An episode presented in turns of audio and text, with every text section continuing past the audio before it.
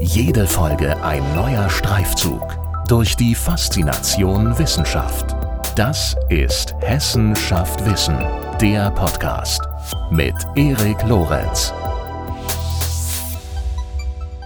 Kinderschutz kostet Geld. Fehlt er, kostet dies Leben. Mit diesen Worten hat der Gast dieser Folge, Professor Dr. Maud Zietelmann, vor einiger Zeit einen Vortrag beendet. Wir beginnen damit heute unsere Episode, in der es darum geht, wie fehlender oder unzureichender Kinderschutz vermieden werden kann und wie ein funktionierender Kinderschutz aussieht. Sozialarbeiter, Kinder- und Jugendmediziner, Psychologen, Lehrer, Erzieher, Familienrichter, das sind nur einige der Berufsgruppen, die auf die eine oder andere Weise Einfluss nehmen können auf den Schutz von Kindern. Oftmals verfügen sie allerdings nicht über das Wissen und Können zum Fachgebiet Kinderschutz, das für ihre praktische Arbeit notwendig wäre. Das meint Professor Dr. Ziedelmann, Professorin für Jugendhilfe und Kinderschutz an der Frankfurt University of Applied Sciences. Das von ihr mitinitiierte Frankfurter Modell Kinderschutz in der Lehre gilt mit seiner juristischen, medizinischen, psychologischen und sozialpädagogischen Einführung in verschiedene Formen der Kindeswohlgefährdung bundesweit als Pilotprojekt. Professor Dr. Ziedelmann setzt sich schon lange für eine bessere Ausbildung von Menschen ein, die im Kinderschutz arbeiten. Und in dieser Episode erläutert sie, worauf es bei dieser Ausbildung ankommt und sie erklärt, wo es aus ihrer Sicht oft noch hapert. Und eines sei noch vorweggeschickt, das, was wir hier in dieser Folge besprechen, ist zum Teil wahrlich keine leichte Kost. Aber, und ich glaube, da sind wir uns alle einig, es ist ein hochgradig relevantes Thema. Los geht's mit dem Gespräch, bitteschön. Guten Tag, Frau Professor Dr. Zietelmann. Herzlich willkommen bei Hessenschaft Wissen. Es freut mich sehr, dass Sie sich die Zeit nehmen für dieses Gespräch. Vielen, vielen Dank dafür. Ja, ich äh, begrüße Sie und danke für Ihr Interesse. Mhm. Ich würde äh, zum Einstieg gern einen Absatz vorlesen, den Sie vor einiger Zeit in einem Vortrag gesagt haben. Der lautet wie folgt. Ist ein bisschen länger. Mhm. An unserer Hochschule in Frankfurt bilden wir junge Menschen aus, die danach in Jugendämtern mit Familien in Krisen, mit Pflegefamilien oder traumatisierten Kindern in Tagesgruppen und Heimen arbeiten. Sie tragen dort engagiert und unter schwierigsten Bedingungen die Verantwortung für das Leben und die Entwicklung jener Kinder und Jugendlichen, die massive Vernachlässigung, sexuellen Missbrauch und Gewalt erleben und leisten die persönlich wie fachlich herausfordernde Arbeit mit deren Eltern. Der für alle Ausbildungs- und Studiengänge der sozialen Arbeit geltende Qualifikationsrahmen ist viel zu unspezifisch. Kinder kommen hier kaum vor, Kinderschutz schon gar nicht. Zitat Ende. Also Kinder kommen kaum vor, Kinderschutz schon gar nicht. Ähm, das mhm. sind ja erschreckende und also für mich ehrlich gesagt erstaunliche Worte, wenn es um die Arbeit in Jugendämtern geht etc. Insbesondere wenn man sich ja auch, und das kam ja auch in diesem Absatz vor, die Herausforderungen und auch die Verantwortung vergegenwärtigt, wie gesagt, die ja in diesem Zitat auch deutlich geworden sind. Ja. Sie engagieren sich schon seit geraumer Zeit stark für eine verbesserte Ausbildung von Menschen, die im Kinderschutz arbeiten. Wo liegen denn nach Ihrem Dafürhalten erstmal ganz grundsätzlich die größten Mängel in dieser Ausbildung? Mhm. Ich denke, das hat viel damit zu tun, ähm, wenn wir ein paar Jahre zurückblicken, ähm, ist aus den früheren Diplomstudiengängen der Diplom Sozialpädagogik und äh, Diplom Sozialarbeit ein einziger und zudem noch kürzerer Studiengang zusammengezimmert worden unter Bologna. Mhm. Die Sozialpädagogik hatte die Kinder- und Jugendhilfe noch stärker im Blick. Pädagogik äh, sagt auch schon das Verhältnis, nämlich, äh, dass wir hier nicht unbedingt einen mündigen Adressaten haben, der von uns nur eine Art Scout-Funktion braucht in einem schwierigen Hilfe- und Sozialsystem, sondern dass wir es mit äh, noch nicht mündigen Menschen zu tun haben, die erstmal dahin kommen müssen, dass sie in eigener Sache Verantwortung tragen können. Das bedeutet natürlich, dass ich mein Berufsbild grundsätzlich anders verstehen muss, äh, wenn ich weiß, dass ich nicht nur berate, sondern unter Umständen auch stellvertretende Entscheidungen treffen muss für mein Gegenüber, für den Klienten, was bei Erwachsenen ja nicht der Fall ist. In diesem Qualifikationsrahmen, von dem wir eben sprachen, ähm, herrscht das Bild des Erwachsenenadressaten vor. man kann ganz einfach schon das, den Begriff Kind googeln, habe ich gemacht, äh, innerhalb oder in die Suchmaschine seiner Wahl geben, ihrer Wahl geben. Da findet man das Kinder- und Jugendhilferecht an einer Stelle und sonst kommt Kind tatsächlich nicht mal vor als Begriff. Also es ist keine Übertreibung, sondern es ist so. Äh, der ganze, Moment, wenn ich Kind google, das muss ich nochmal erklären, dann kommt Kind nicht dieser vor. Dieser Qualifikationsrahmen. Äh, okay, also wenn ich mich in diesem äh, Qualifikationsrahmen ganz konkret umschaue. Genau, okay. der regelt ja die Akkreditierung der Studiengänge. Das heißt, die müssen ja. sich daran ausrichten. Und ja. wenn man sich diesen Rahmen anguckt, dann mhm. äh, sind die Minderjährigen nicht mitgedacht. Genauso wenig ja. übrigens wie andere schutzbedürftige Gruppen. Denken Sie an die ganz alten Menschen, dementen Menschen, pflegebedürftige Menschen, Menschen im Koma. Äh, es gibt viele Menschen, die zu einer Selbstbestimmung nicht fähig sind und wo wir noch mal ganz anders denken müssen. Wie sieht da das Berufsbild aus der sozialen Arbeit? Die sind zwar irgendwo mit drin, weil die Rede ist von einer Menschenrechtsdisziplin soziale Arbeit, aber die sind nicht mit ihren Rechtsansprüchen wirklich mitgedacht. Und das war, was ich meinte, wenn man durch die Suchmaschine sozusagen äh, des mhm. Qualifikationsrahmens das Wort Kind laufen lässt, dann findet man es im Grunde weder inhaltlich richtig noch als Begriff. Das kommt eben aus diesem, aus dieser Fusion beider Studiengänge. Und ähm, erschwert tatsächlich jetzt auch, wenn man, selbst wenn man das berücksichtigen will, ähm, ein Studium, das ausgerichtet ist auf dieses Profil, weil das Studium der sozialen Arbeit jetzt hier in Deutschland ist sehr generalistisch angelegt. Das heißt, ich muss über Suchthilfe, Altenarbeit, Gender, äh, Kultur und Medien, sämtliche Bereiche sozusagen in drei Jahren mal kennenlernen. Und einer dieser Bereiche heißt Jugendhilfe, auch noch mit Schulsozialarbeit, mit Kita, mit allen Bereichen, die Jugendhilfe hat. Und dann als Spezialbereich das Jugendamt und die Erziehungshilfen, von denen wir eingangs sprachen. Aus meiner Sicht ist die ganze Einbindung dieses Arbeitsbereiches im Bachelor eine völlige Fehlkonstruktion und müssten wir ein Masterstudium aufbauen auf den generalistischen Bachelor, der dann eben spezieller vorbereitet auf äh, die Arbeit mit gefährdeten Kindern, auf die Arbeit mit ihren Eltern, auf ähm, Intervention und Prävention im Bereich des Kinderschutzes. Das haben wir aber nicht.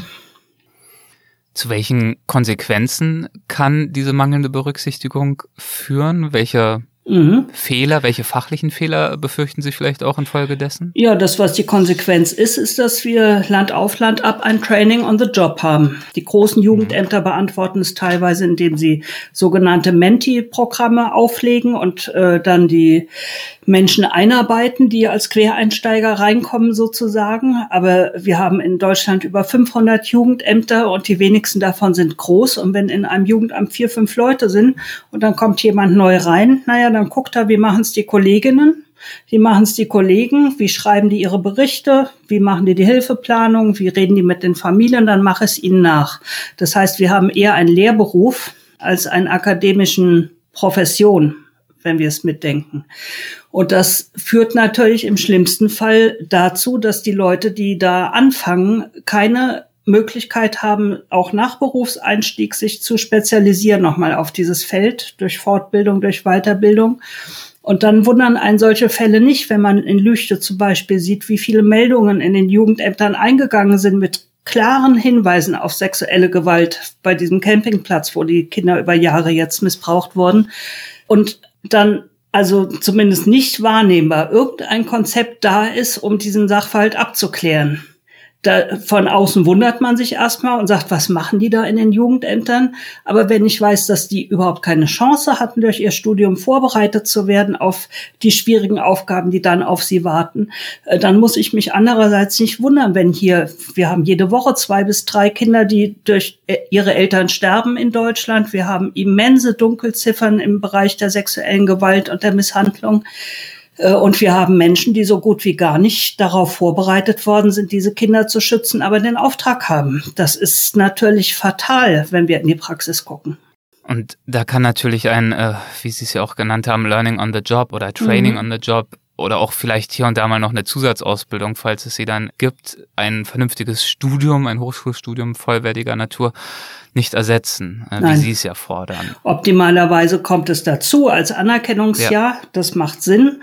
Auch das mhm. haben wir nicht mehr in allen Bundesländern. Viele haben es abgeschafft. Hier in Hessen haben wir drum gerungen. Aber die staatliche Anerkennung ist bei manchen nur drei Monate mitten im Studium oder sechs Monate mitten im Studium. Bei uns ist sie noch ein Jahr nach dem Studium sozusagen. Äh, aber gehen Sie ein Bundesland weiter oder in den neuen Ländern, den sogenannten, äh, da gibt es das Anerkennungsjahr in dieser Form überhaupt nicht. Das heißt, wir haben da kein Training on the Job in der Berufseinbindungsphase, sondern wir haben erst ein Studium, das nicht dafür taugt und dann sind die Leute in der vollen Fallverantwortung ad hoc. Ja?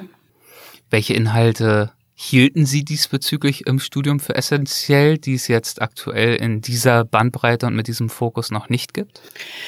Ja, wir haben ja bei uns angefangen, ein Stück weit die reinzuholen und nachgedacht, was ist essentiell. Ähm, ja. Abgesehen davon, dass ich eigentlich erstmal wissen muss, wie entwickeln sich Kinder, denen es gut geht, wie sehen, normale Entwicklungsverläufe aus, um dann unterscheiden zu können, was ist mit dem Kind, das hier vielleicht schwer vernachlässigt ist oder misshandelt oder, ne, äh, das heißt, ich bräuchte diese Folie, die setze ich jetzt mal voraus. An spezifischerem Wissen haben wir einmal natürlich eine Rechtslage, die die äh, SozialarbeiterInnen kennen müssen. Das heißt, äh, welche Möglichkeiten haben sie selbst, zum Beispiel mit dem Kindergarten zu reden, ähm, zum Beispiel ad hoc ein Kind in Obhut zu nehmen, wann sollte man sich ans Familiengericht wenden, wie sieht eine gute Stellungnahme aus? Was mache ich, wenn das Gericht meinen äh, Anregungen nicht folgt? Wie geht der Weg in die nächste Instanz? Dafür brauche ich schon umfangreiches Fachwissen im Grunde sowohl im BGB als auch im SGB 8 und in den Verfahrensvorschriften. Dann ähm, gibt es medizinisches Fachwissen, das ich brauche. Wenn mir ein äh, Rechtsmedizinerin dann ins Gutachten schreibt, die Hämatome von dem Kind sind äh, mit der äh, Fallschilderung nicht zu vereinbaren, dann heißt das in anderen Worten absoluter Misshandlungsverdacht. Schreibt die aber so nicht muss ich lesen können, muss ich wissen. Kein Rechtsmediziner sagt das so deutlich. Ne? Das hat im Fall Kevin in Bremen zum Beispiel, äh, dass da Meldungen waren, Battered Child Syndrom, äh, das heißt zerschmettertes Kind-Syndrom, das ist ein medizinischer Fachbegriff, den muss ich kennen, um zu wissen, das sind misshandlungstypische Verletzungsspuren, die da festgestellt worden sind. Das schreibt ein Arzt so in seinen Bericht.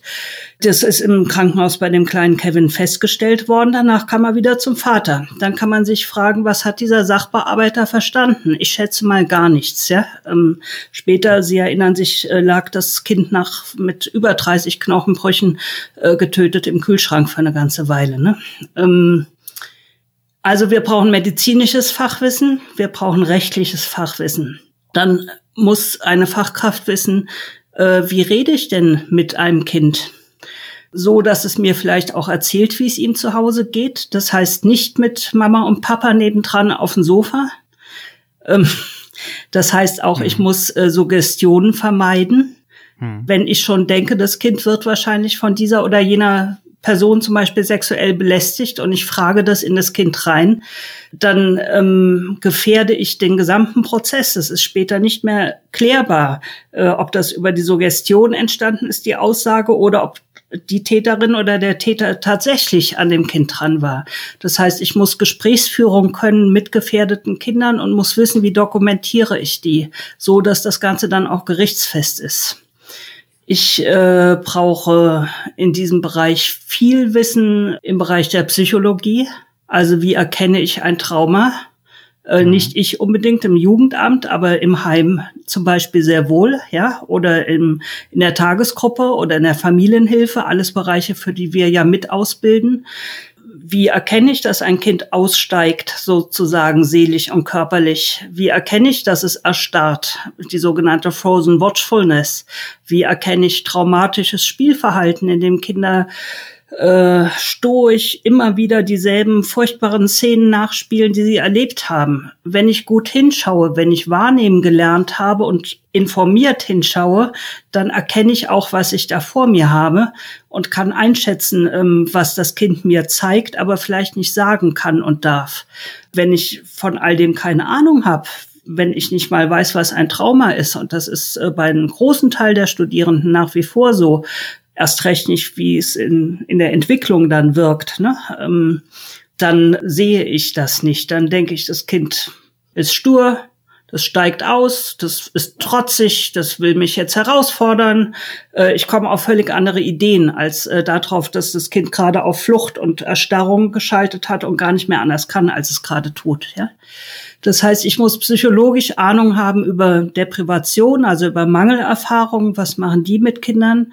Ich muss wissen, dass es bestimmte Zeitfenster gibt in der Entwicklung. Wenn ich ein Kind im bindungsrelevanten Alter als Baby und Kleinkind zum Beispiel in dauernd wechselnde Umgebungen gebe und ein immer wieder äh, auch äh, Angstzuständen aussetze, dann ähm, habe ich ein hohes Risiko, dass dieses Kind eine Regulationsstörung entwickelt. Das heißt, es lässt sich nicht mehr beruhigen, es schreit, es kriegt äh, Gedeihstörungen, wächst nicht richtig, hat Futterstörungen, isst nicht richtig. Und wenn das weitergeht, kann es in die Bindungsstörung sich hinein entwickeln. Im schlimmsten Fall haben wir da eine Bindungsstörung mit Enthemmung. Das heißt, dieses Kind unterscheidet nicht mehr zwischen Freund und äh, Feind zwischen vertraut und unvertraut. Das geht distanzlos auf jedem Schoß und das wird zehn Jahre später, selbst wenn es danach in gute Umgebung kommt, zu Pflegeeltern, in vielen Fällen zwischen den Pflegeeltern und dem Nachbarn, der gerade vorbeikommt, innerlich keinen Unterschied mehr machen können. Das sind dann Schäden, die nehmen Menschen ihr ganzes Leben mit, weil Leute keine Ahnung haben und weil sie dann ein Kind, das zu Hause vielleicht sowieso schon psychisch kranke Eltern haben und schwer, sich schwer tun, dem Kind Bindungen anzubieten, feinfühlige, wie es das braucht, gerade noch in die Krippe mitstopfen den ganzen Tag mit zehn anderen Kindern, wo es das nicht entwickeln kann, statt zu einer Tagesmutter, wo es die Chance hätte. Das sind eigentlich Dinge, die wir alle vermitteln können und die auch gar nicht so schwer zu verstehen und zu lernen sind, aber man muss sie eben lernen. Ja, und dann braucht man in unserem Bereich sehr viel Ahnung, wie wirken Hilfen. Also was mhm. kann eine Familienhilfe ausrichten? In einer akuten Krise eine ganze Menge. Die kann für Entschuldung sorgen, die kann sich mit um größere Wohnungen kümmern, die kann dafür sorgen, dass ein Kind in die Tagesbetreuung kommt, äh, die kann mit der Familie vielleicht Strukturen entwickeln von äh, Rhythmen, die günstig wären. Was sie nicht kann, ist äh, aus drogensüchtigen Eltern plötzlich keine mehr machen oder persönlichkeitsgestörte Eltern zu denken, die muss ich nur lang genug nett nett genug beraten äh, und da werden die wieder erziehungsfähig. Und die Familienhilfe muss auch, ähm, wir uns im Klaren sein, wenn die Tür zu ist und die wieder draußen ist, ist das Kind alleine mit den Eltern. Äh, und wir müssen sicher genug sein, dass ihm in dieser Zeit nichts Gravierendes geschieht. Das am Beispiel einer ambulanten Hilfe. Und ähnlich gilt es für andere ambulante Hilfen wie die Tagesgruppe oder Therapien, die Kinder vielleicht brauchen. Und dann muss man sich fragen, wie lange geht das und welche Risiken gehe ich ein? Oder muss das Kind getrennt werden von den Eltern? Und wie mache ich das dann? Also einfach trennen äh, sieht aus wie Kinderschutz, ist aber kein Kinderschutz. ja? Ich muss hm. für das Kind eine Perspektive entwickeln, die geht bis 18. Ja, also kann es nach einer Weile wieder zurück. Unter welchen Bedingungen? Wenn nicht, wie schnell kann ich das klären und allen Beteiligten auch Klarheit schaffen? Wie helfe ich Eltern, die nicht in der Lage sind zu erziehen, dabei also einzusehen, dass sie es nicht können ne? und ein Stück weit auch diese Trauerarbeit zu leisten und äh, das Kind loszulassen. Oft hat es ja zu tun mit ganz eigenen sch schweren Geschichten, die die Eltern wiederum mitbringen, an denen ich dann ansetzen muss in ihrer Lebensgeschichte. Wie wäre das gut gewesen? Da wäre jemand gewesen, ne? Äh, der beim Schlagen gesagt hätte, das darfst du nicht, ich gehe weg mit dem Kind. Oder ne? Ähm, ja. Und über solche, ähm, über solche Möglichkeiten dann mit Eltern auch die Idee zu kriegen, wie wäre das gut, wenn ihr Kind jetzt jemanden hätte, der sich so verhält, ja, und der ihm helfen kann und diesen Zyklus mal durchbricht. Das sind schwierige Konzepte der Beratung und der Elternarbeit. Also schon ehrlich gesagt, schon allein diese äh, Ausführungen machen ja mehr als deutlich, was das für eine anspruchsvolle, nicht nur verantwortungsvolle, sondern ja, vor allem auch. Ich bin auch schon im Lehren, gell? ja, ja, nee, aber das mhm. äh, ist ja auch völlig okay. Aber was mhm. das für eine anspruchsvolle ähm, Arbeit ist und ich habe mir dazu auch aus einem Interview, das Sie mal mit dem HR Inforadio äh, ja. geführt haben, auch nochmal ein äh, kurzen, kurzes Zitat äh, notiert was dazu auch sehr gut passt, da haben Sie gesagt, leider zeigt die Forschung, dass den Schutzmaßnahmen für gefährdete Kinder mehrheitlich mehrjährige im Ergebnis gescheiterte Hilfen vorausgehen. Mhm. Persönlichkeitsgestörte Eltern, gewalttätige Väter und Mütter, chronisch süchtige Eltern können sich nicht durch gute Vorsätze, Beratung und eine Familienhilfe verändern. Häufig helfen nicht einmal langjährige Therapien. Und Zitat Ende. Das ist ja ungefähr das, was ja. Sie jetzt gerade auch schon ja. angefangen haben zu erläutern und dass es eben oft nicht getan ist mit einer langjährigen Therapie oder auch sogar mhm. im schlimmsten Fall gut zureden, sondern dass es eher darum geht, Eltern, die unfähig sind, für ein Kind zu sorgen, zu helfen dabei, dieses, diese Unfähigkeit oder dieses Scheitern anzuerkennen, mhm. anzunehmen mhm. und damit dann Hilfe zu leisten. Aber auch das ist ja wahnsinnig schwierig, ne? Ähm, ja. Denn es ist ja wahrscheinlich auch super schwer zu verargumentieren, ein Kind aus einer Familie herauszunehmen, bevor man nicht wirklich so ziemlich alles andere versucht hat. Also mhm. dann kann es aber genau wieder dazu mhm. führen, was Sie hier in diesem Zitat gesagt haben, dass eben oft mehrjährige im Ergebnis gescheiterte Hilfen erst vorausgehen. Das heißt, wie geht man damit um? Wie trifft man äh, dann als verantwortliche Person die Entscheidung, jetzt haben wir genug versucht, wenn wir noch mehr versuchen, dann versuchen wir zu viel und zu lange. Jetzt ist wirklich die Zeit gekommen, diese wahnsinnig eingreifende Entscheidung in das Leben des Kindes und auch der Eltern und der ganzen Familie zu treffen. Der Maßstab ist aus meiner Sicht, welchen Preis zahlt das Kind und wie hoch ist sein Leid? Und wie irreversibel ist unter Umständen das, was man ihm gerade zumutet.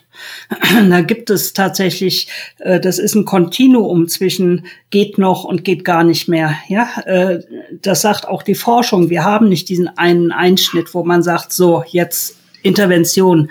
Aber der Maßstab ist aus meiner Sicht tatsächlich, dass man das Kind im Blick behält, was selten genug geschieht. Sehr schnell sind die Eltern mit ihren ganzen Bedürftigkeiten und Problemen im Blick und nicht mehr das Kind, das Angst hat und in Unsicherheit lebt und ähm, Gewalt verarbeiten muss oder was auch immer. Ja, das ist eigentlich die Antwort, die ich drauf geben kann. Äh, zu dem vorher, ja, es gibt durchaus auch Eltern, die sind erleichtert, Je älter die Kinder werden übrigens, umso mehr, mhm. wenn man ihnen erlaubt, dass sie nicht Eltern sein müssen, ja. Und wenn man ihnen zugesteht, dass sie mit ihrer eigenen schweren Geschichte das auch gar nicht können, dass das niemand könnte, wenn der so eine Geschichte hinter sich hätte, wie die Eltern es oft haben. Äh, das ist ein anderer Ansatz als die moralische Verurteilung, sondern das ist eher eine Geschichte des Verstehens und der Verantwortungsübernahme. Und wir haben Eltern, die kommen auch zum Jugendamt und sagen, ich schaffe das nicht. Und dann ist häufig die ohnmächtige Reaktion der Fachkräfte darauf, ja, wir helfen Ihnen, es gibt diese Hilfe, es gibt diese Hilfe und wir können das für Sie tun. Und weniger das Gespräch zu sagen, kann sein, dass das so ist, lassen Sie uns mal hingucken. Ja, weil die Schuld, die es bedeutet, aufs eigene Kind immer wieder loszugehen oder zu wissen, ich bin nächtelang in den Kneipen und äh, schraub die Klinke ab und das schreit oder die haben die Eltern ja und äh, mit der leben die auch. Und die Frage ist, können wir uns das vorstellen? Wollen wir uns das vorstellen und bringen wir das in die Gespräche rein? Oder gehen wir aus von einem Familienbild, wie wir die Familie halt gerne hätten und vielleicht auch selber erlebt haben, die nichts mit diesen Eltern zu tun hat? Schwer bleibt das. Und äh, in der Tat glaube ich, das muss man gelernt haben. Wir machen ja im Augenblick, ähm, kommen wir vielleicht noch drauf zu sprechen, aber es passt jetzt schön. Äh, wir mhm. machen ja im Augenblick E-Learning-Module schon seit einer ganzen Weile, die Fallbeispiele in den virtuellen Raum verlegen. Ne? Und ja. das erste ja. Fallbeispiel, das wir da machen vom Thomas, da war das genauso gewesen. Dem seine Mutter hatte eine ganz schwere Geschichte, ist aus dieser Geschichte raus psychisch schwer erkrankt, war bipolar gestört mit psychotischen Anteilen, der Vater kriegstraumatisiert und zunehmend dement, äh, als dann der Thomas im Kindergarten war. Und ähm, diese Mutter, das Kind kam in die Psychiatrie rein, in die Psychiatrie raus, äh, die Mutter und das Kind ins Heim rein und ins Heim raus, in die unveränderte Situation immer wieder, bis dann äh, Menschen gesagt haben, das geht so nicht. Und das waren die Heimpaten vom Thomas, die haben seiner Mutter gesagt, wir haben sie gern und wir haben den Thomas gern, aber mit ihnen zusammen, das geht nicht. Und wir werden alles dafür zu tun, dass der Thomas nicht wieder nach Hause kommt. So. Und an diesem Fallbeispiel war es tatsächlich so. Für die Mutter war das eine Entlastung. Die war vorher zehnmal zwangseingewiesen in kurzer Zeit. Die war, nachdem er aus der Familie kam, nicht einmal mehr medikamentös ruhig gestellt äh, mit Psychose in der Psychiatrie. Nicht einmal mehr. Ja? Für die war das einfach obendrauf auch eine Riesenbelastung, Mutter sein zu ja. müssen und es nicht zu können.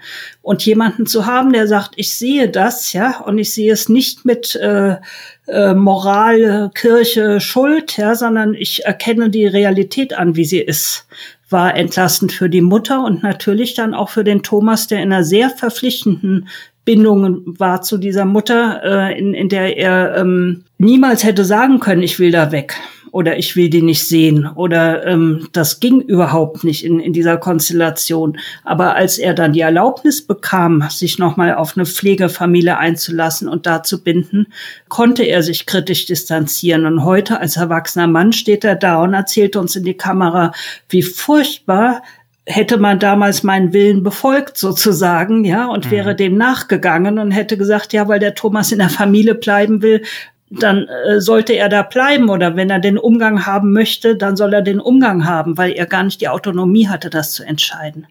Das kann man an Fällen lernen, solche Dinge. Und ich glaube, wenn man das mal begriffen hat, dann kann man es auch auf andere Fälle weiter übertragen. So jedenfalls meine Hoffnung, ja. Ja, und Sie unterrichten solche Fälle an der Frankfurt University of Applied Sciences. In welchen Studiengängen tun Sie das dort? Ja, also ich lehre äh, im Studiengang Soziale Arbeit und äh, da im Bachelor-Studiengang, das ist der einer der größten, soweit ich weiß, der zweitgrößte in Deutschland mit sehr, sehr vielen Studierenden, großen Seminaren, äh, so rum aber auch einem breiten Spektrum an Angeboten, so dass wir da die Chance hatten, überhaupt unseren Schwerpunkt äh, aufzubauen, was in einem kleinen Studiengang schwerer geworden wäre. Ja. Mhm. mhm. Okay.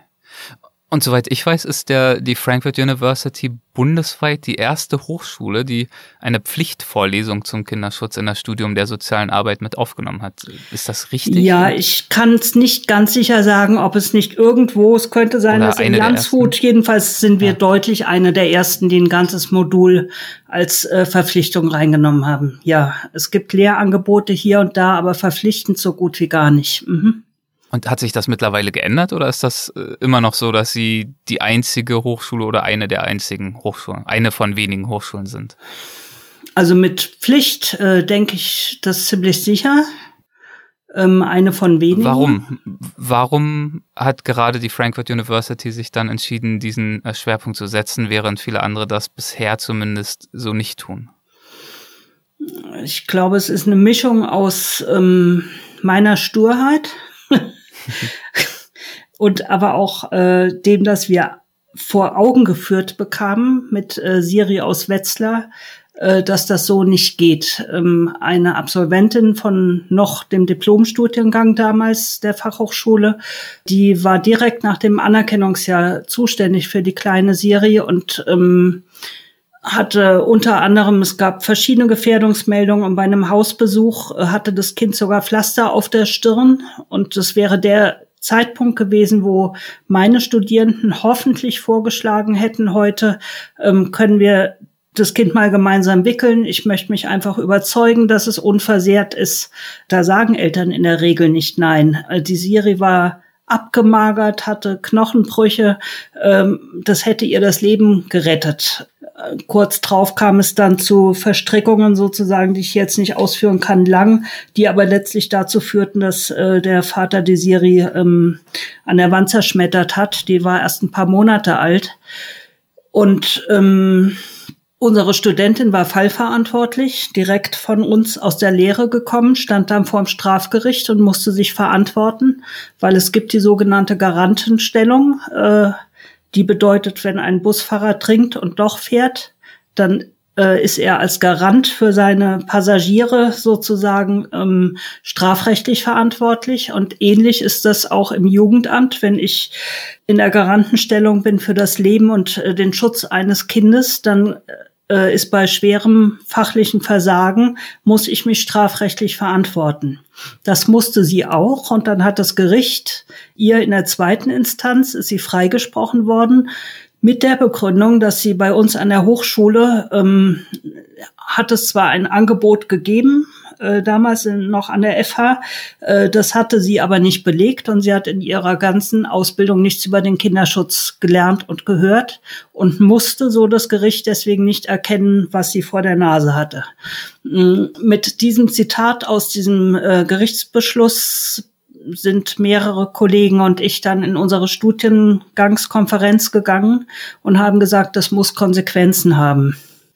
Und äh, daraus entstand dann der Anfang des Pflichtmoduls, das wir inzwischen fest verankert haben. Und äh, inzwischen sehen viele Kolleginnen und Kollegen auch, äh, dass Kinderschutz in die Lehre gehört. Inzwischen ist der Kinderschutz auch äh, öffentlich stärker im Diskurs, als er noch vor zehn Jahren war, muss man dazu sagen. Ne? Mhm. Ja, wie hat sich denn die Situation rund um das Thema Kindesschutz äh, in Deutschland in den letzten Jahren entwickelt und verändert? Also Sie sagen, es hat sich tendenziell ja. verbessert, die Aufmerksamkeit, die diesem Thema ja, zugegeben Das glaube ich äh, schon. Also das äh, Dunkelfeld ist nicht mehr ganz so dunkel. Das kommt mit äh, durch die ganzen Betroffenen, die sich ähm, nach den äh, im, im Bereich mit äh, sexueller Gewalt an der Odenwaldschule, am Canisius-Kolleg äh, in den Heimen ähm, an die Öffentlichkeit gewendet haben. Äh, das hat für Aufmerksamkeit gesorgt. Die Ärzte und Ärztinnen haben mobil gemacht. Es gab ein sehr berühmtes Buch, Deutschland misshandelt seine Kinder, das sehr holzschnittartig und scharf gefasst war, aber eine Mediendebatte losgetreten hat, die nicht mehr aufhörte. Mhm. Wir haben mehr Bereitschaft inzwischen wahrzunehmen und hinzuschauen, dass wir hier ein gesellschaftliches Problem haben. An anderen Seiten allerdings, gerade wenn Sie denken, die äh, ganze ähm, Internet- und Cyberkriminalität, äh, die Missbrauchsabbildungen äh, von Kindern, das ist ein Bereich, der eher und äh, das, die, die, das Ansprechen von Kindern im Internet, um sie dann äh, pädosexuell zu belästigen, äh, das sind Sachen, die eher noch verstärkt sind. Also das ist eine gegenläufige Tendenz. Trotzdem in der Gesellschaft habe ich den Eindruck, gibt es mehr Offenheit und auch in der Politik gibt es mehr Offenheit. Gerade in Nordrhein-Westfalen, wo wir jetzt diese ganzen vielen schlimmen Fälle hatten in der letzten Zeit, also äh, mit Lüchte, mit Bergisch Gladbach, mit in Münster, dem Kind, das missbraucht war. Da gab es äh, da eine Kommission des Landtages, die angefangen hat, strukturell nachzudenken, was muss hier anders werden und sehr ernsthaft arbeitet und einen Plan gemacht hat, der sogar mit Geld hinterlegt ist. Sowas habe ich lange nicht gesehen in meinem Leben und sehe es äh, tatsächlich auch mit Freude. Es gab auch in anderen Bundesländern Aufarbeitungen äh, wie in Hamburg nach dem Fall Jamur, die da getötet worden war, oder in Freiburg der Junge, der übers Internet verkauft worden war von einem pädosexuellen Täter, von dem man wusste, dass das ist. In all dem gab es politische Untersuchungskommissionen und die Medien haben Druck gemacht und das hat tatsächlich das Thema etwas geöffnet. Aber im Ausbildungsbereich sind wir immer noch ziemlich weit in den Anfängen zu sagen, Mensch, dieses Thema ist ein Thema, es muss rein in die Lehre. Ja? Ja, in die Lehre und auch in die Forschung, nicht wahr? Ähm, das sozusagen ja. beides, also einfach komplett diese, dieser theoretische Unterbau, dass der deutlich ja. gestärkt wird. Sie kriegen natürlich leichter Mittel für Forschung über die DFG, wenn Sie denn forschen wollen zum Kinderschutz als für die Lehre, weil für die Lehre gibt's keine Töpfe. Und jeden, den sie versuchen anzugehen, das haben wir die letzten Jahre gemerkt, der sagt immer, äh, das dürfen wir gar nicht. Es ist die Hoheit der Hochschulen, es ist Autonomie der Hochschule sozusagen, was sie lehrt. Und als Politik können wir nicht unsere Töpfe, das dürfen wir für die Fortbildung machen. Ne? Und wir dürfen auch Auftragsforschung in, in Auftrag geben. Aber mhm. Lehre äh, kann nicht gefördert werden. Und so sind wir tatsächlich mit den Projekten, die wir jetzt entwickeln und für die wir einfach auch Geld brauchen, durch sehr, sehr viele Klinken geputzt. Beim Wissenschaftsministerium in Hessen, beim Sozialministerium, wo man sehr positiv darauf reagierte, aber sagte, wir dürfen nicht. Äh, beim äh, Familienministerium des Bundes, die sagten, ja, super Ideen, die wir haben, aber sie dürfen nicht. Bei der äh, Bundesbildungsministerin, mit der ich eine Stunde lang äh, Konferenz ha hatte und die die Sachen wirklich auch gut fand und sagte, sie hat aber keine Töpfe für die Lehre. Äh, sie finden im Lehrbereich viel, viel schwerer die Ressourcen, die sie brauchen, wenn sie da welche brauchen, als in der Forschung, wo sie sagen, ja, Antrag. Ne? Ähm, da müssen sie sich über Stiftungen lang han hangeln oder ich mache das ein Stück über Preise, die ich einwerbe für den Kinderschutz, äh, damit ich überhaupt Geld in die Hand kriege, um dann Gastreferenten zu gewinnen oder das, was wir jetzt im E-Learning gerade machen, ähm, zu sagen, wir äh, machen auch größere Projekte mit richtig Geld und äh, programmieren Software. Das ist ja nochmal eine ganz andere Nummer, die sehr kosten- und zeitaufwendig ist und äh, die on top auch für mich und meine Kollegin kaum zu schaffen ist. Ja. Mhm. Wenn Hörerinnen und Hörer sich dafür interessieren sollten, soziale Arbeit vielleicht studieren zu wollen, mhm. vielleicht mhm. auch tatsächlich mit dem Schwerpunkt Kinderschutz. Äh, welche Interessen, welche Fähigkeiten sollte man da mitbringen? Also man sollte. Ich habe den Eindruck, eine ganze Menge, ehrlich gesagt. Kinder mögen, das ist schon ja. mal ganz wichtig. Ja? ja. Äh, man sollte seine eigene Kindheit entweder schon verarbeitet haben oder im Laufe des Studiums, wenn möglich, therapeutisch verarbeiten, wenn die denn entsprechend belastet war. Wenn nicht, wunderbar. Es braucht sicher eine gewisse Fähigkeit, zu sich selbst unbequem zu sein und sich äh, selber zu reflektieren. Das ist nicht immer angenehm. Äh, man sieht da Dinge, die nicht schön sind oft, äh, die es aber braucht, wenn ich dann äh, nicht dauernd mir selbst im Weg stehen will. Ich brauche Freude ein Stück weit auch an der Zusammenarbeit mit anderen, weil Teamberatung und kollegiale Fallberatung sind bei uns Methoden und Instrumentarien, die funktionieren müssen, dass ich wertschätzen kann, dass es viele Perspektiven gibt auf einen Fall und äh, dass andere Dinge anders machen. Und trotzdem muss ich in der Lage sein, Haltung zu entwickeln und zu haben. Ohne die funktioniert's nicht. Ohne die verwalte ich nur und gestalte ich nichts. Ja. Ähm, alles andere kann man sich drauf schaffen. Also Medizin, Pädagogik, Psychologie, Recht, äh, das sind alles Sachen, ist kein Hexenwerk. Das kann man nach und nach lernen und das macht auch Spaß, gerade weil dieser Studiengang äh, so interdisziplinär fundiert ist und dieses über die Grenzen der anderen steigen und dann auch wieder zu wissen, okay, was kann ich, wo müssen die Experten ran? Das sind spannende äh, Geschichten, die auch Spaß machen, äh, wenn man da einfach intellektuelle Herausforderungen auch sucht. Und man hat natürlich eine total sinnstiftende, das ist, was ich daran mag, Arbeit, äh, die allerdings auf der anderen Seite einen so auffrisst, weil ähm, die Situation der Kinder hier so prekär ist und man, egal wie viel man macht, es nicht gut machen wird, ähm, dass man sehr lernen muss, auch äh, Selbstfürsorge und Abgrenzung und wo ist dann auch mal genug. Ne?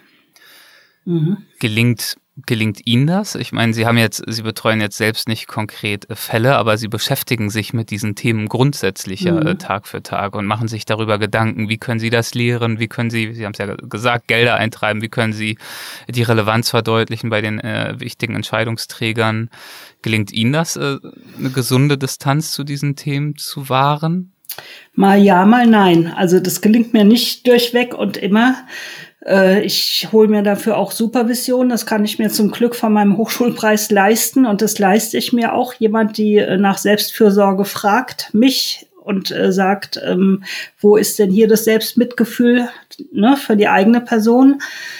Es ist wirklich ein Ringen darum, dem Raum zu schaffen. Ich meine, ich bin dazu noch alleinerziehend. Jetzt seit 16 Jahren ziehe ich eine, ein Kind groß und ähm, das mache ich bei voller Lehrbelastung und sehr viel Engagement obendrauf und muss in all dem dann tatsächlich oft sehen, wo ist der Raum, wo ich mal Zeit habe zum Spazierengehen, für den Garten, für Dinge, die mir gut tun und nicht meinem Kind gut tun. Da fällt mir viel ein, da kann ich Pferdenasen streicheln und alles Mögliche tun, was auch auch nett ist, ja, mit einem Kind die Welt zu entdecken, äh, von der Ameise über das Steinchen bis, ja, das sind ja Dinge, die einfach auch schön sind, ja, und mit anderen Eltern zusammenzukommen, Dinge zusammen zu machen.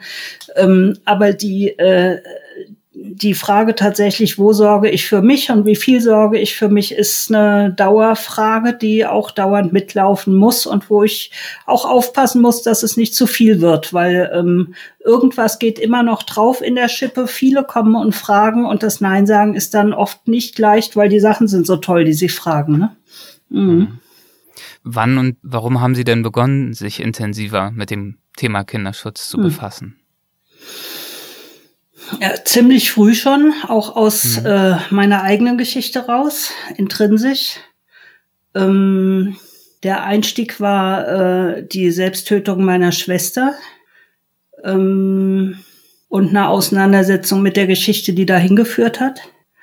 Und das führte für mich äh, ziemlich früh dahin, dass ich äh, in der Erzieherfachausbildung, als ich da war, mich mhm. gewundert habe, wieso diese Themen überhaupt nicht vorkommen.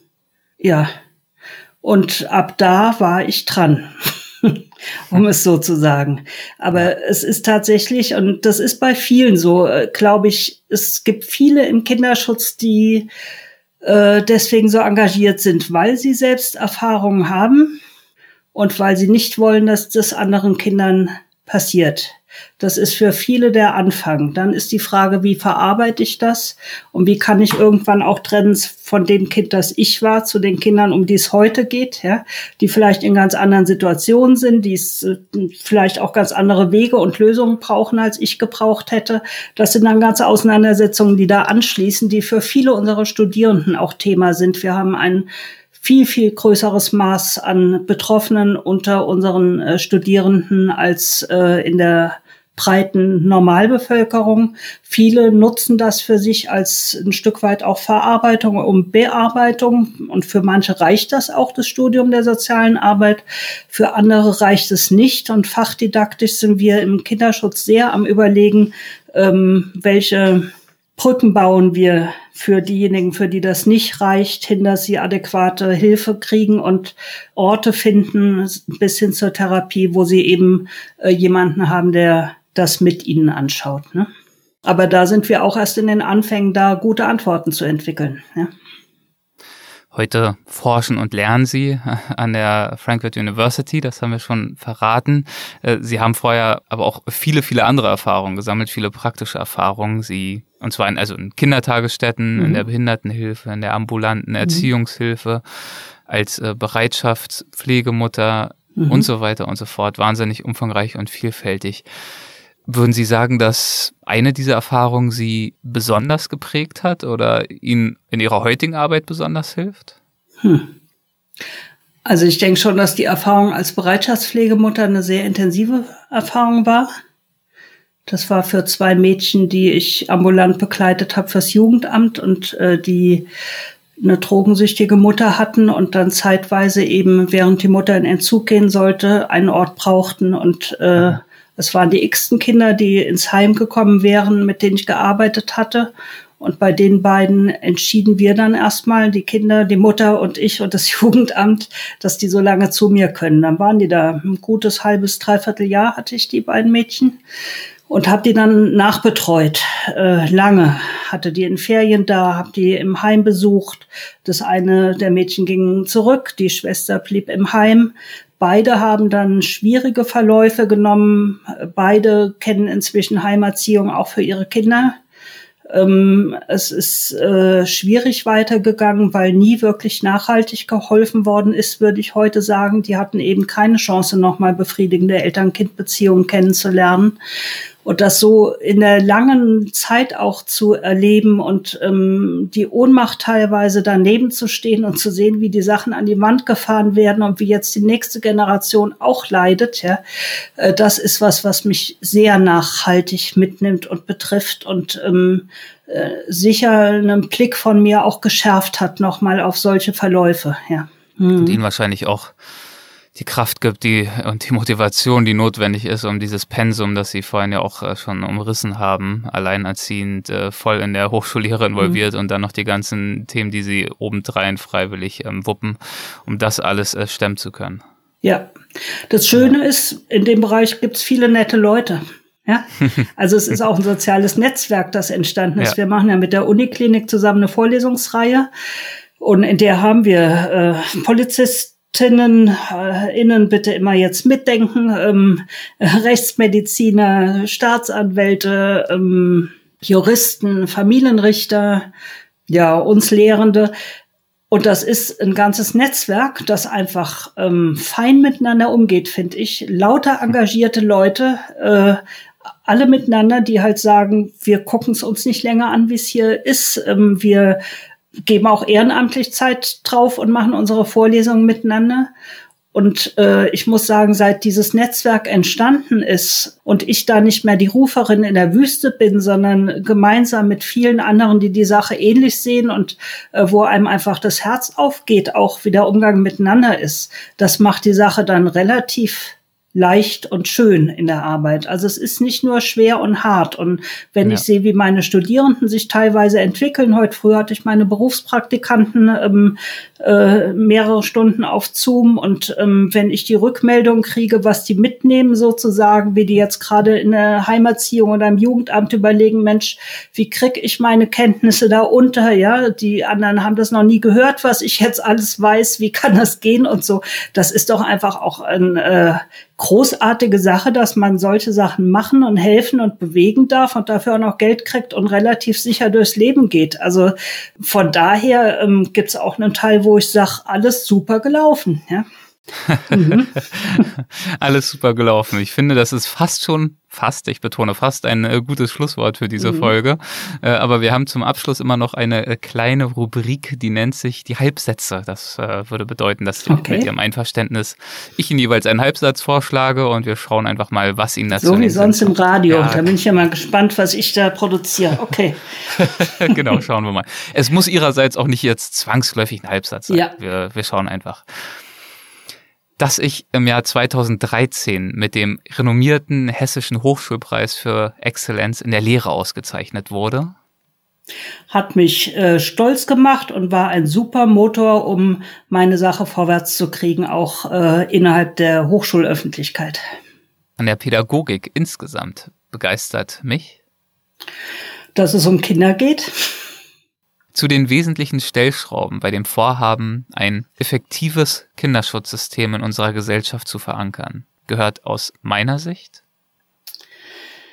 dass äh, Jugendämter viel besser ausgestattet werden, als sie sind. Man darf sie verdoppeln und äh, die Beziehung zu den Kindern intensivieren und äh, dass die Ausbildung im Kinderschutz verankert wird für alle Berufsgruppen, die damit zu tun haben, vom Richter über den Rechtsmediziner bis hin zur Jugendamtsmitarbeiterin. Und wir brauchen eine Politik, die sagt, wir sind die Lobby für diese Kinder, die sie nicht se selbst sein können. Es sind mit die Schwächsten hier in der Gesellschaft. Und ich halte es aus, dass ich mir zum Beispiel Missbrauchsabbildungen mal angucke oder tatsächlich äh, Bügel, äh, Bügeleisen auf der Haut oder das, womit wir es den ganzen Tag zu tun haben, wenn wir in diesem Bereich sind, äh, dass Politiker und Politikerinnen davor die Augen nicht verschließen, sondern sagen, wir haben hier einen Auftrag und äh, der ist nicht irgendwie Kinder und Gedöns, sondern wir brauchen dazu Arbeitsstäbe auf Bund- und Landesebene, die endlich eine kindzentrierte Blick- und ähm, Schutzstruktur schaffen. Ja. Als beruflichen Erfolg definiere ich für mich, äh, dass der Kinderschutz in diesen Qualifikationsrahmen kommt, von dem mhm. wir anfangs geredet haben, dass er bei uns in der Hochschule verankert ist, das ist inzwischen geschafft. Und dass er an andere Hochschulen kommt, da haben wir jetzt leider noch gar nicht viel drüber geredet, über die wirklich tollen E-Learning-Module, an denen wir arbeiten, die innovativ und im, in der Fallbearbeitung echt einzigartig sind in dem, was wir hier gerade machen in Deutschland. Und das ja. äh, machen Sie zusammen mit anderen Hochschulen? Äh, wir haben jetzt fünf Hochschulen, die das mit uns erproben. Und ähm, ja. die Idee ist, dass diese Fallbeispiele, die wir machen, in denen man sitzt, das muss ich jetzt doch erzählen noch. Ja, bitte, ja. bitte. Man sitzt in einem virtuellen Jugendamtsbüro, ja? Ja. Als. Spielerin, als Studierende. Und ähm, in dem gibt es ein Regal, da gibt es jeweils thematisch passend die Literatur zu der Situation, in der das Kind ist. Wenn es im Heim ist, zur Heimerziehung, wenn es in der Familie ist, zur Familie, so. Ne? Ähm, mhm. Also der Fall wird erzählt aus Sicht des Betroffenen. Das ist dieser Fall Thomas, mit dem wir jetzt gerade beginnen. Äh, er berichtet als erwachsener Mann, wie er das alles erlebt hat. Wir steigen aber ein, als er sechs ist. Mhm. Und unsere Studierenden ähm, sind die fallverantwortlichen Fachkräfte jetzt im Jugendamt für ihn. Sie kriegen seine Akte auf den Tisch. Es gibt einen Zeichentrickfilm, da kommt seine Schwester rein mit ihm an der Hand und äh, sagt, die Mutter ist gerade äh, in die Türkei geflogen mit Nachbarn, der Junge ist mit dem dementen Vater zu Hause und nun. Und jetzt müssen unsere Studierenden überlegen, was würde ich denn jetzt tun, wenn ich im Jugendamt wäre? Wie ist die Rechtslage? Äh, was dokumentiere ich hier? Wie gehe ich weiter vor? Und äh, so arbeiten sie sich in diesem Fall tatsächlich durch acht Stationen, bis er erwachsen ist, Stück für Stück, äh, durch die Zeit, wo er dann in Obhut genommen wurde, äh, wo er im Heim war für zwei Jahre, Heimpaten bekam, wo es um Traumapädagogik ging. Äh, dann geht es um die Pflegefamilie, in der er gewesen ist, wie er das wahrnahm, um typische Abläufe, die es da gibt, um Krisenverläufe, die Pflegekindschaft in sich hat. Es geht um den Umgang mit der Mutter. Wir gehen nochmal zurück vor die Geburt und fragen, hätte man mit ambulanten Hilfen vielleicht früh genug es hinkriegen können, dass er da bleibt. So, und diese Fallbearbeitung machen die ähm, am Computer in einer virtuellen mhm. Welt sozusagen, unterstützt durch Filme, in denen der Thomas erzählt, seine Heimpartner erzählen, die Pflegefamilie erzählt, aber auch wir kurze Lehrbeiträge haben. Das ist in diesem Jugendamtsbüro integriert sozusagen, in einem Fernseher, der da steht, oder ein Kassettenrekorder als Podcast oder ähm, dann klingelt's Telefon und äh, die Schwester ruft an und sagt, das und das ist jetzt gerade passiert und da muss man darauf reagieren und muss überlegen, was mache ich da. Zwischendrin gibt's Zoom-Konferenzen, äh, in, in denen dann Videokonferenzen für die Fallarbeit ist mit Kleingruppen der Studierenden, wo die gemeinsam beraten müssen und Stellungnahmen entwickeln oder Einschätzungen abgeben, wo wir zum Beispiel fragen, äh, wie stellen Sie sich die ersten Lebensjahre vor vom Thomas nach allem, was Sie bisher wissen? Und dann müssen die das aufschreiben und einreichen und dann kriegen die danach einen Film abgespielt, wo er erzählt, wie es tatsächlich war für ihn. Oder wir fragen, soll der Junge jetzt Umgang haben im Heim mit seiner Mama? Und alle schreien, ja, soll er, und zwar ganz viel. Und dann spielen wir ein, wie das für ihn war, diese psychisch kranke Mutter zu treffen und dass er das oft furchtbar fand. Und dann fragen wir nochmal, würden Sie das jetzt immer noch so entscheiden?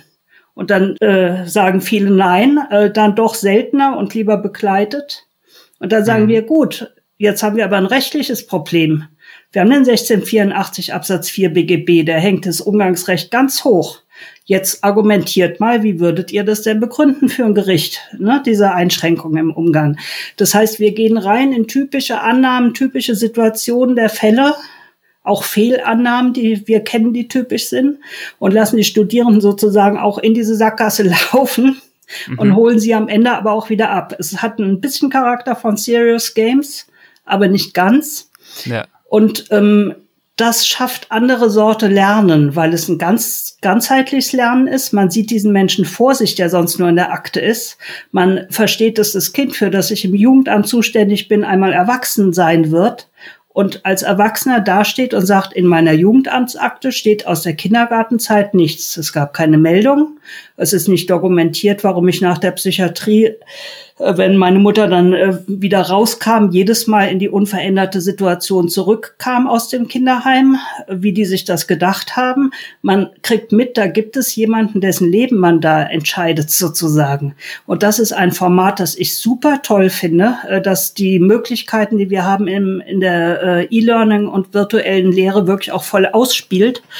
Ja. Und die Idee ist, dieses Fallbeispiel zu machen. Davon haben wir jetzt den Prototyp für die erste Station erstellt sozusagen und jagen halt jetzt nach Geldern, um das ganze Ding äh, ausarbeiten zu lassen. Und danach soll es Fallbeispiele geben zu den typischen mh, hm, Fallkonstellationen, die wir, wir im Kinderschutz haben. Das heißt, es wird eines geben über Schütteltrauma und Babys.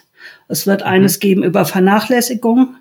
Es wird eines geben über körperliche Misshandlung und eines über ähm, sexuelle Gewalt gegen Kinder. Thomas ist sowas wie gelingender Kinderschutz. Damit haben wir jetzt angefangen, um Gelingensfaktoren sozusagen. Wie wird jemand gut groß mit so einer schweren Geschichte? Und wie wird der ein Vater, von dem seine Tochter in die Kamera sagt, mein Papa ist so toll und ich bin so stolz, wie der das alles geschafft hat?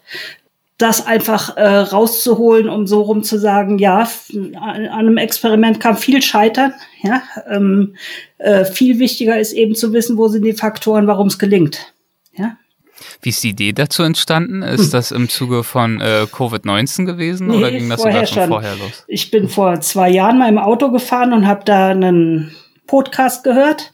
Äh, da hatte einer erzählt, dass sie Serious Games äh, machen für Gabelstaplerfahrer, wo die simulieren können ihre ihre Fahrten und äh, keinen Schaden anrichten, wenn sie simulieren. Ja. Und dann habe ich gedacht, das ist ja klasse das brauchen wir im Grunde für unsere Disziplin auch, dass ohne dass Kinder Schaden davon tragen, erstmal Fehler gemacht werden dürfen und aus denen gelernt werden kann. Und dass man das, soweit man kann, äh, aus der Realität in eine andere Welt reinhebt und die da ausprobieren lässt und mit ihnen das gemeinsam durchgeht und kommuniziert. So, so kam ich auf die Idee. Da bin ich damit lange schwanger gegangen sozusagen und wusste nicht, wie setze ich das um und wusste, ja, in Darmstadt gibt's einen, der macht so Sachen, habe mich umgehört und dann irgendwann bei einem Workshop, ähm, den ich belegt habe zu dem Thema, da saß der Game Designer, der jetzt auch bei uns an der Hochschule uns äh, hilft und äh, sagte, ja, das kann man schon machen. Und mhm. äh, dann fingen wir das an und dachten vor einem Jahr noch, das wäre ein kleineres Projekt und hatten Geld ja, im Innovationsfonds so ne? eingeworben. Und inzwischen haben wir, wissen wir, es kostet 20 mal so viel, wie wir Geld eingeworben haben. Und äh, wir machen es auch bei vollem Lehrdeputat. Das heißt, es ist wirklich eine Freizeitbeschäftigung. Die Hochschule gibt uns dafür im Augenblick keinen Nachlass, was ich ziemlich krass finde, ehrlich gesagt. Aber die Idee ist, ähm, dieses Fallbeispiel und die anderen Fallbeispiele auf einen Server zu stellen, wo sie dann eben nicht nur für unsere Hochschule nutzbar sind, sondern für ganz viele. Und dass wir damit diese Struktur in Deutschland, dass so viele Hochschulen gar nichts anbieten zum Kinderschutz, ein Stück weit knacken können, indem wir sagen, wir bieten euch sozusagen total spannende E-Learning-Formate an. Ihr müsst sie euch nur abholen, wenn möglich kostenlos. Ihr könnt die ja. mit euren Studierenden diskutieren, begleiten, aber die Lehre sozusagen aus Medizin, Recht, Psychologie, alles, was ihr braucht, kriegt ihr schon und den Fall dazu auch. Äh, was ihr tun müsst mit euren Studierenden ist nur noch reflektieren. Und die Hoffnung ist von mir, dass das ähm, ein System ist, das breit wird. Wir haben mit vielen Widerständen zu kämpfen, unter anderem, dass unsere Lernplattform eben nicht für andere Hochschulen geöffnet ist im Augenblick. Ja, wir haben Rechte mhm. und Lizenzenfragen. Es hängt ganz viel im Detail dann. Aber wir haben eben die ersten Hochschulen Koblenz, Willingen-Schwenningen, äh, die Hochschule Rhein-Main ist mit im Boot. Mit äh, Darmstadt sind wir im Gespräch, mit der Goethe-Uni sind wir im Gespräch die mit uns äh, jetzt anfangen werden, diesen Fall Thomas äh, experimentell in ihre Lehre reinzunehmen und dies dann auch mit uns entwickeln, so dass nicht ich alles wissen muss und meine mhm. juristische Kollegin, mit der ich es mache, sondern ähm, das von den anderen auch kommt. Ach, da haben wir die Methode und der Text wäre doch toll fürs Regal und das können wir in die Rubrik Kinderliteratur einpflegen äh, oder oder ne, ähm, so dass das äh, an diesen Fällen auch ein Gemeinschaftsprojekt für unser Wissen wird, anwendungsbezogen. Ja, und äh, deswegen war mir das echt wichtig zu erzählen, weil das ist ein super Projekt ja. und eigentlich auch transferierbar auf alle Bereiche, wo man Fehler machen können sollte. Also ob Sie an ja. die Medizin denken oder ans Familienrecht oder wir haben so viele Bereiche, wo es gut wäre. Wir hätten erstmal Lernen am Fall ein Stück rausgezogen aus der Realität, simuliert. Mhm attraktiv für die Studierenden, bevor sie dann auf die echten Fälle losgelassen werden. Ja, mhm. ja es ist äh, ein tolles Beispiel dafür, wie Lehre wirklich auch funktionieren kann und äh, wahrscheinlich im Idealfall auch funktioniert, wenn man sich darauf konzentriert, dass auch möglichst viel haften bleibt, dass mhm. es eben ähm, genau dieses Thema aus Fehlern lernen dürfen, ist, glaube ich, da sehr, sehr wichtig. Und es ist aber auch ein sehr, sehr schönes Beispiel, ehrlicherweise, dafür, ähm, was ich auch schon im ganzen Gespräch verspürt und festgestellt habe, nämlich mit wie viel Engagement Sie auch an dieses ganze Thema rangehen, an das Thema Kindesschutz, aber auch an das Thema Lehre und auch an dieses Gespräch herangegangen sind. Und ähm, ja. ich danke Ihnen für all dieses Engagement und ähm, für Ihre Zeit und für Ihre Energie. Vielen, vielen Dank dafür, Frau Professor Dr. Zietelmann. Dankeschön. Das war ein schönes Gespräch. Ich bedanke mich auch dafür. Danke. Machen Sie es gut. Viel Erfolg weiterhin. Ciao. Danke. Hessen schafft Wissen. Der Podcast.